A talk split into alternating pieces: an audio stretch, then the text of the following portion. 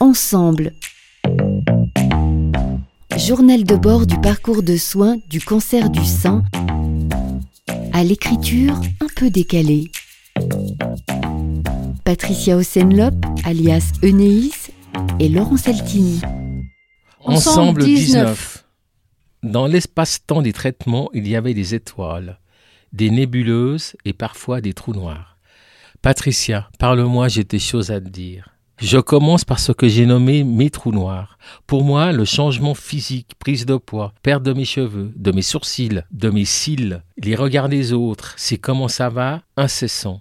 Mon Covid en pleine chimiothérapie, fatigue intense, les gens qui m'ont tourné le dos et j'en passe.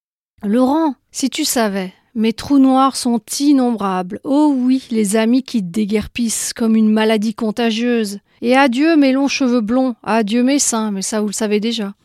Les commentaires déplacés, t'as un sein plus petit que l'autre, c'est normal. T'as grossi, t'as fini, t'es guéri. Oublie ça, c'est fini maintenant le cancer.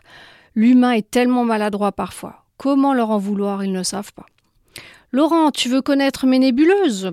Elles sont encore plus nombreuses.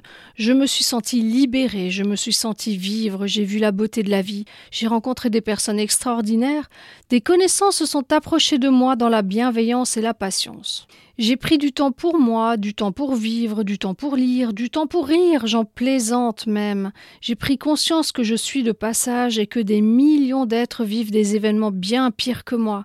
Je suis en paix avec mon impermanence. J'accepte que tout ce qui commence un jour finira, y compris moi. La mort n'est pas une fin en soi pour moi. Mes étoiles, je chasse le sombre, j'évite autant que possible ceux et ceux qui me blessent. Je prends encore mon courage à deux mains pour prendre des décisions, car il paraît que dans la maladie, le mal a dit. Alors j'apprends à m'écouter, j'avance pas à pas vers ce que la vie veut encore m'offrir. J'apprends la confiance en moi, en la vie. Finalement, si je suis là, c'est que je n'ai pas encore tout appris. Alors de cette leçon, j'apprends à mieux suivre mon intuition, nous avons plus ou moins tout en tête une idée de ce qui aurait pu déclencher. Exit cette inutile culpabilité.